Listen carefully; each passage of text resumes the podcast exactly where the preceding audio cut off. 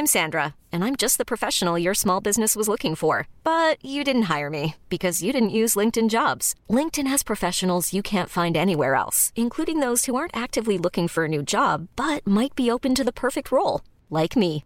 In a given month, over 70% of LinkedIn users don't visit other leading job sites. So if you're not looking on LinkedIn, you'll miss out on great candidates like Sandra. Start hiring professionals like a professional. Post your free job on linkedin.com/achieve today. It's that time of the year. Your vacation is coming up. You can already hear the beach waves, feel the warm breeze, relax, and think about work. You really, really want it all to work out while you're away. Monday.com gives you and the team that peace of mind. When all work is on one platform and everyone's in sync, things just flow wherever you are.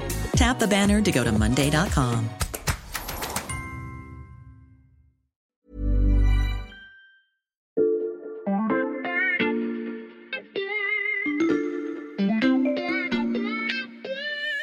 Cette semaine, La Loupe vous propose de découvrir ou redécouvrir notre série réalisée à l'occasion des 70 ans de l'Express, des décennies durant lesquelles l'histoire du magazine raconte celle de la France et du monde. Bonne écoute Salut Anne Salut Xavier Je voudrais te faire écouter quelque chose. C'est un extrait de notre interview de Christiane Collange, la sœur de Jean-Jacques Servan-Schreiber et la dernière survivante de l'équipe fondatrice de l'Express. Avec plaisir.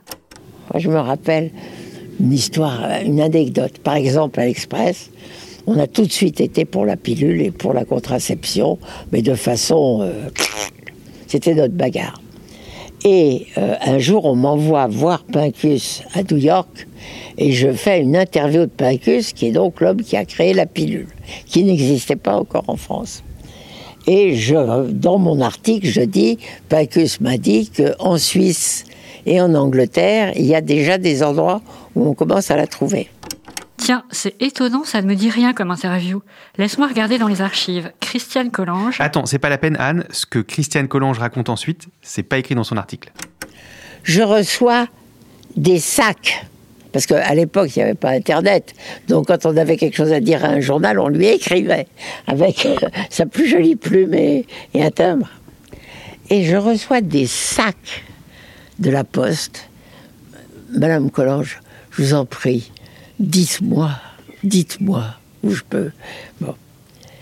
Alors j'en parle au- à l'avocat. Et qui me dit, Christiane, pas un mot. Vous allez aller en prison. Vous n'avez absolument pas le droit de faire euh, la moindre publicité. Il me dit, vous les recevez et vous lui donnez une adresse de vive voix, l'écrivent sur un papier et vous l'avez jamais dit. Bien. Alors, il y avait une secrétaire qui commence à développer les trucs. Je ne faisais ça que le jeudi après-midi. oh la vache Et j'en recevais, mais je peux pas vous dire, 40 qui faisaient la queue dans le hall, qui venaient juste pour que je leur dise où en Suisse ou en Angleterre, elles pouvaient trouver un moyen contraceptif.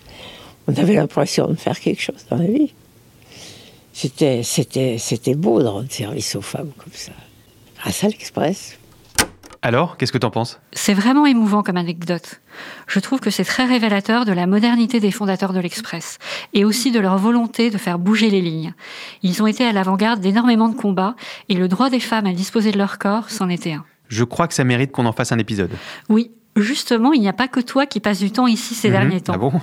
En ce moment, je travaille beaucoup avec Anne Rosencher, la directrice déléguée de la rédaction, notamment sur les engagements du magazine à travers ses 70 ans d'histoire. Eh bien, quand tu as un moment, je serais ravi que tu viennes nous expliquer tout ça en studio, avec des anciens numéros, bien sûr. Volontiers. Parfait, à tout à l'heure.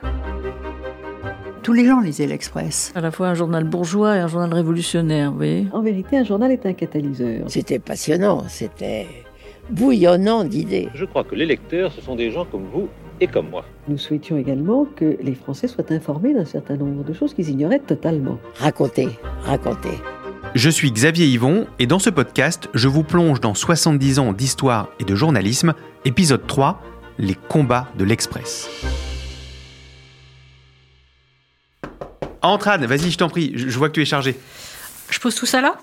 Oui, oui, là, c'est très bien. Installe-toi derrière le micro. Alors par où on commence? Tu le sais sûrement, mais dès le départ, l'Express a eu quelques grandes plumes dans ses colonnes. Oui, François Mauriac, Albert Camus. Eh bien justement, en parlant d'Albert Camus, il y a cette chronique qui date de 1955. Mmh. Je sais qu'Anne Rosencher l'aime beaucoup. Pour elle, c'est un peu la matrice de ce que représente l'Express. Albert Camus, qui a été éditorialiste euh, à l'Express, pose une question dans une de ses chroniques. Euh, il dit mais finalement pourquoi parler? Pourquoi prendre la parole? Finalement, quand on se tait, on ne peut pas se tromper, on peut tromper personne, on, personne va se sentir trahi. On est plus tranquille à ne pas s'exprimer, à ne pas écrire d'éditoriaux, à ne pas embrasser des combats, euh, etc. Et finalement, il, il dit ben cette parole nécessite une foi. Cette foi est la liberté, la liberté folle, comme on dit que l'amour est fou la grande passion charnelle qui emporte et justifie tout dans l'instant. Voilà, ça je pense que le goût pour la liberté, c'est ce qui sous-tend l'Express de sa création jusqu'à aujourd'hui encore. Justement, la création de l'Express, on l'a évoqué dans un épisode précédent ensemble. Tu nous avais expliqué que le journal avait été fondé au départ au service d'un homme politique. Absolument. Pierre Mendès France. Mmh. Regarde la une du tout premier numéro que je t'ai déjà montré. Mmh. Son nom est juste là, avec quelques pages plus loin, son interview. La France peut supporter la vérité. Donc, dès le départ, l'Express, c'était un journal engagé politiquement. Oui, mais plus que ça encore. C'était un journal libéral et anti-gaulliste, ça c'est clair. Mmh. Et pour JGSS, l'opposition à De Gaulle, ça devait aussi s'incarner à travers des combats. Je dirais que très vite, le contexte de la décolonisation va aussi offrir un contexte de, de combat euh, encore plus identifié pour le journal. Parce que très rapidement, il y a notamment dès 1953, c'est comme ça qu'on récupère François Mauriac, euh, le grand écrivain qui à l'époque avait des billets au Figaro. Et c'est François Giroud qui note qu'il en écrit de moins en moins. Donc Jean-Jacques Servan-Schreiber va le voir et, euh, et, François Mauriac lui dit bah, écoutez, c'est parce qu'ils m'ont dit que j'avais plus le droit d'écrire sur le Maroc. Et donc, si j'ai plus le droit d'écrire sur le Maroc, je n'écris plus rien. Donc, Là-dessus, ils se disent, mais, en fait, on va lui demander de venir. et c'est comme ça que François Mauriac arrive et commence à écrire sur le protectorat, les colonies, etc. Et va avoir son euh, mythique euh, bloc-notes par la suite euh, dans l'Express. Et je dirais que ce combat pour la décolonisation, ça va vraiment marquer et scander toutes les premières années de l'existence de l'Express, parce qu'il va y avoir la couverture de la guerre d'Indochine, ou euh, euh, par le traitement notamment euh, de l'information, pour vouloir dire des informations sur Dien Ben sur certaines batailles, sur comment c'était organisé ou désorganisé dans les armées, etc. Le journal va être saisi plusieurs fois, de très nombreuses fois. À propos des saisies, j'ai une anecdote particulièrement amusante à ce sujet. Je t'écoute. L'Express avait publié dans ses colonnes un rapport exclusif sur l'Indochine. Le magazine est saisi les locaux sont perquisitionnés et dans son bureau, Françoise Giroud a gardé une note d'un militaire qu'elle a utilisé pour faire son article. Françoise Giroud qui dirige alors la rédaction. Voilà. Si les policiers tombent sur la note, ça va mettre le journal en porte-à-faux et la source pourrait être incriminée. Mmh. Alors, Françoise se fait passer pour une secrétaire qui aurait oublié quelque chose à l'intérieur des locaux. Mmh. Elle supplie les policiers de la laisser rentrer et une fois à l'intérieur, elle récupère la note et elle l'avale. Elle l'avale, ça c'est de la protection des sources. Tu imagines la tension à ce moment-là. Donc voilà, ces saisies, ce sont des moments difficiles, mais l'Express va réussir à les tourner à son avantage. La première fois que l'Express est saisi, il me semble que c'est au moment de Diane Benfou, justement. Dans la foulée, Jean-Jacques Savant-Schreiber envoie une dépêche à l'AFP et fait un numéro bis euh, sur la saisie du numéro de l'Express qui se vend à 90 000 exemplaires, ce qui était énorme pour un journal naissant, etc. Donc, en effet, il y a, cette idée d'installer un combat, c'est de faire euh, du judo, comme on, dit, c'est-à-dire euh, d'utiliser la force de l'autre, qui est bien sûr plus fort, avec tous les moyens de l'État, pour la tourner à votre avantage. Et c'est ce que Jean-Jacques Servan-Schreiber et Françoise Giroud ont extrêmement bien fait. C'est un épisode très important parce que c'est à la fois un manque à gagner bien évident, une course contre la montre, etc., mais aussi une publicité. Et euh, je crois que c'est Mauriac qui a dit la force euh, d'un journal bien dirigé, c'est la bêtise de ses adversaires, quelque chose comme ça. Mais enfin, c'est pour dire à quel point toutes ces saisies, ont, finalement, ont fait la meilleure campagne marketing du monde pour l'Express, qui s'est vraiment euh, durablement installé sur ce terrain. Puis plus tard, au moment de la guerre d'Algérie, bien sûr, il va y avoir des plumes comme celle de Albert Camus ou même Jean-Paul Sartre à un moment. Anne, la guerre d'Algérie s'achève en 1962 avec les accords d'Évian. Que devient l'Express? Quelque part, le journal perd sa raison d'être à ce moment-là. Il y a une sorte de moment de flottement, et ça, on en a aussi beaucoup parlé avec Anne Rosencher. Je crois que Jean-Jacques Chervan-Schreiber a une euh, phrase qui dit euh, il va falloir euh, passer du journalisme de combat et d'opinion au journalisme de l'intelligence. Donc l'idée là est d'aller chercher de vraiment faire de l'information la plus précise et la plus intelligente possible. Et je pense que ce sont les deux piliers qui sont restés, je dirais, dans les murs de, l'Express. à la fois le goût de la vérité et donc de, renseigner au mieux, de la façon la plus intelligente et la plus intelligible et la plus fiable possible aussi de prendre position euh, sur certains euh, engagements euh, dont on parlera. Cette recherche de nouveaux engagements, de nouveaux combats, ça va passer notamment par l'engagement féministe. L'Express va d'abord défendre le droit à la contraception et faire la promotion de la pilule. Et pas que dans le journal papier, on l'a vu avec Christiane Collange. Voilà. On va ensuite défendre le droit à l'avortement. Je t'ai préparé une petite revue de presse avec plein d'articles et d'éditos, notamment ceux de Françoise Giroud. La pilule, on l'a dit. Allons bon, il faudrait avoir la cruauté de reproduire 10, 100, 1000 photos de femmes détraquées par les avortements clandestins. Franchement, vous croyez que leur problème, c'est le risque d'en les dire? Il faut délivrer les Françaises des grossesses accidents, des enfants qui surviennent trop tôt pour être aimés, ce gibier à névrose, de ceux qui poussent trop tard dans le ventre d'une femme épuisée. Il faut prendre parti. Pour ou contre l'interruption volontaire de grossesse? Non. Pour ou contre l'avortement clandestin Au moins 1000 par jour. C'est ainsi que se pose le problème et, au fond de soi-même, chacun le sait. La loi est mauvaise, la loi est inique. La loi de 1920 qui interdit dans tous les cas aux Françaises l'avortement thérapeutique doit être changée.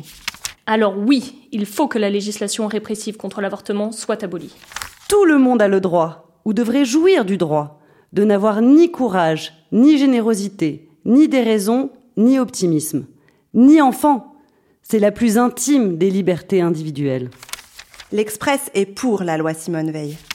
Ah oui, ce pour la loi Simone Veil, avec le pour en gras et souligné, je vois très bien.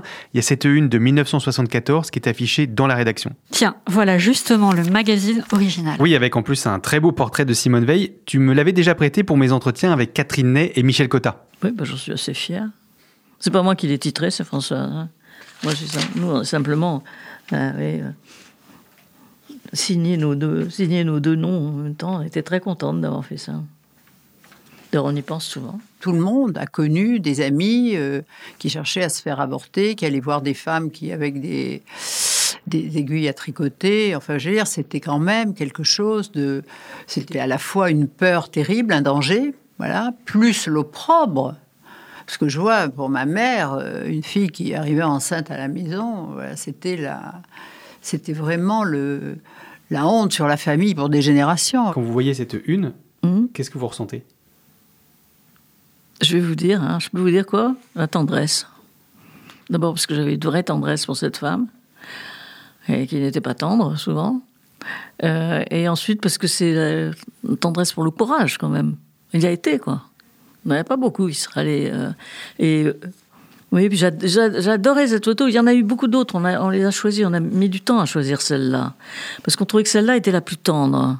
Et alors, il y avait des gens qui disaient que pour un combat politique, il fallait pas choisir une photo tendre. Et euh, voilà, c'est celle qu'on a préférée.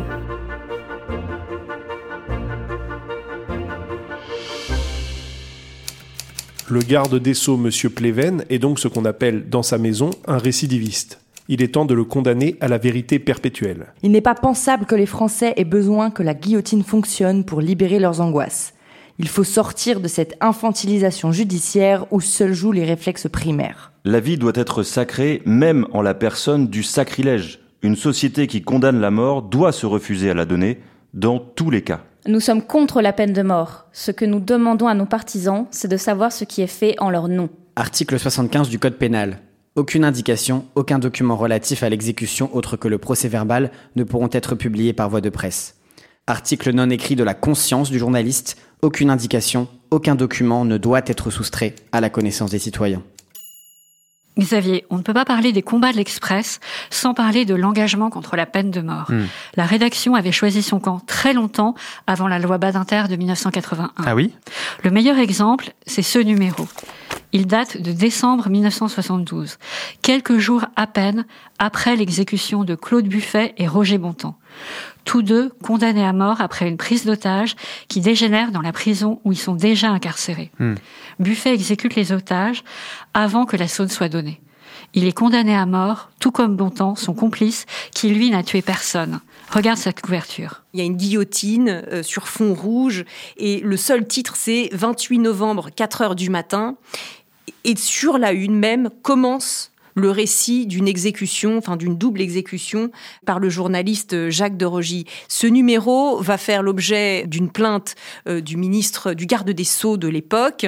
Et donc, encore une fois, euh, derrière, bien sûr, Françoise Giroud va prendre la plume dans le numéro d'après pour faire un édito en disant on veut nous faire taire, mais vous n'y parviendrez pas et nous vous condamnons à la vérité perpétuelle. Donc, nous allons continuer de tremper la plume euh, dans la plaie. Voilà, ça, c'est un des combats importants. Et je dirais qu'il n'y a pas de hasard, il y a une grande cohérence. L'avocat mythique de l'Express des débuts, qui est Robert Badinter, euh, qui a euh, euh, défendu Jean-Jacques Servan-Schreiber des, centaines de fois, euh, qui dit même là dans notre numéro anniversaire que c'était un grand multi-récidiviste, mais dans le bon sens du terme, parce que à chaque fois il se retrouvait dans les tribunaux pour euh, pour avoir fait usage de sa liberté d'expression et d'informer. Et c'est Robert Badinter, l'avocat historique du journal, qui euh, a défendu le journal pendant plus de dix ans, je crois, bien plus de dix ans, qui va porter en tant que garde des sceaux du président François Mitterrand l'abolition de la peine de mort. Ça, c'est donc pour l'abolition de la peine de mort il y a 42 ans maintenant. Est-ce que tu aurais un exemple, Anne, plus près de nous? Alors oui, regarde ce numéro. Là, on est en 2006. Mhm. On parle de caricatures. Ah oui, les caricatures de Mahomet. Voilà. Il y a un journal danois qui a reçu des menaces pour avoir publié des caricatures du prophète. Hmm. En France, le journal François les republie en soutien. Et son directeur est immédiatement limogé. Hmm.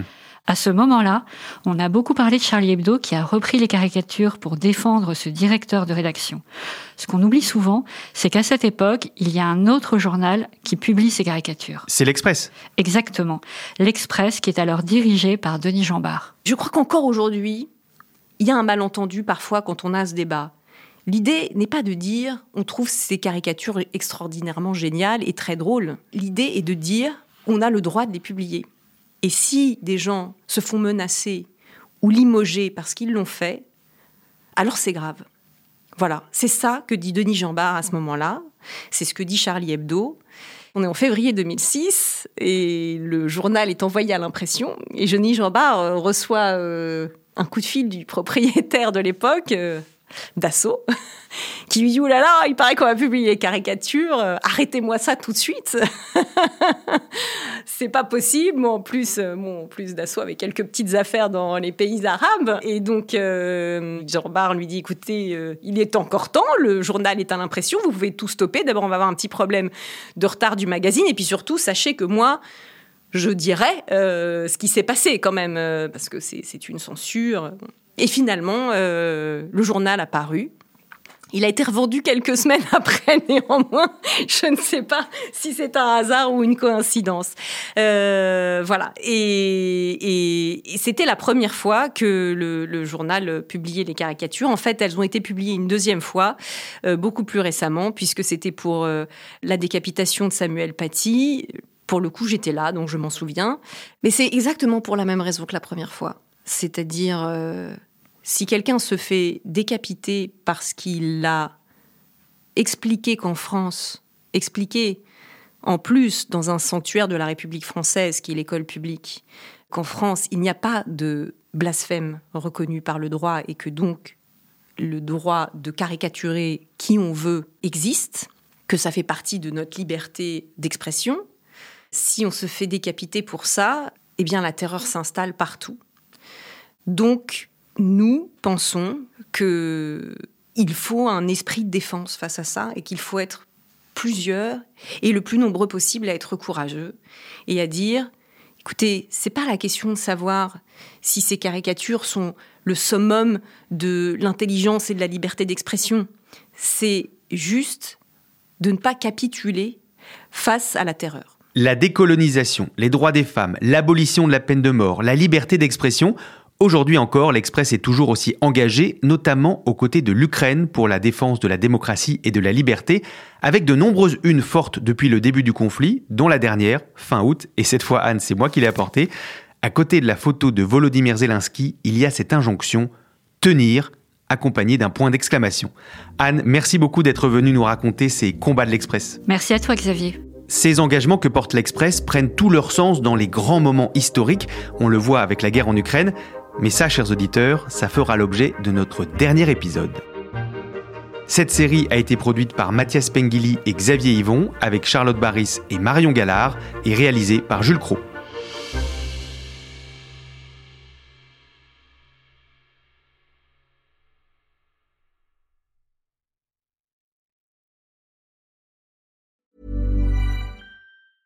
Small details are big surfaces. Tight corners are odd shapes.